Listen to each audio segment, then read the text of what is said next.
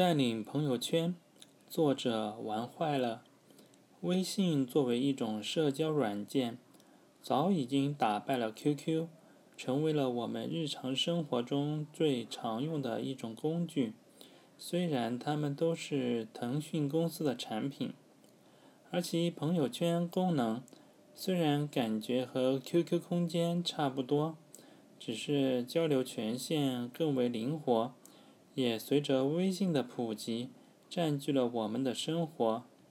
有智能手机的朋友，大多都玩朋友圈，即使自己不主动发状态更新，也喜欢每天几遍、几十遍的刷刷朋友圈，看看自己的朋友们都在干些什么，都在关注着什么。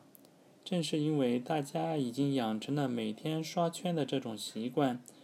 利用朋友圈进行商业活动的行为也就越来越多，有的是集赞兑换免费商品。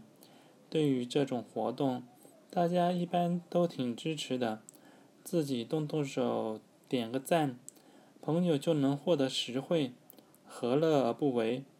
有的是做商品推广的，这种行为其实也无可厚非。利用人际资源来获得实力，本来就是现代生活的一种常态。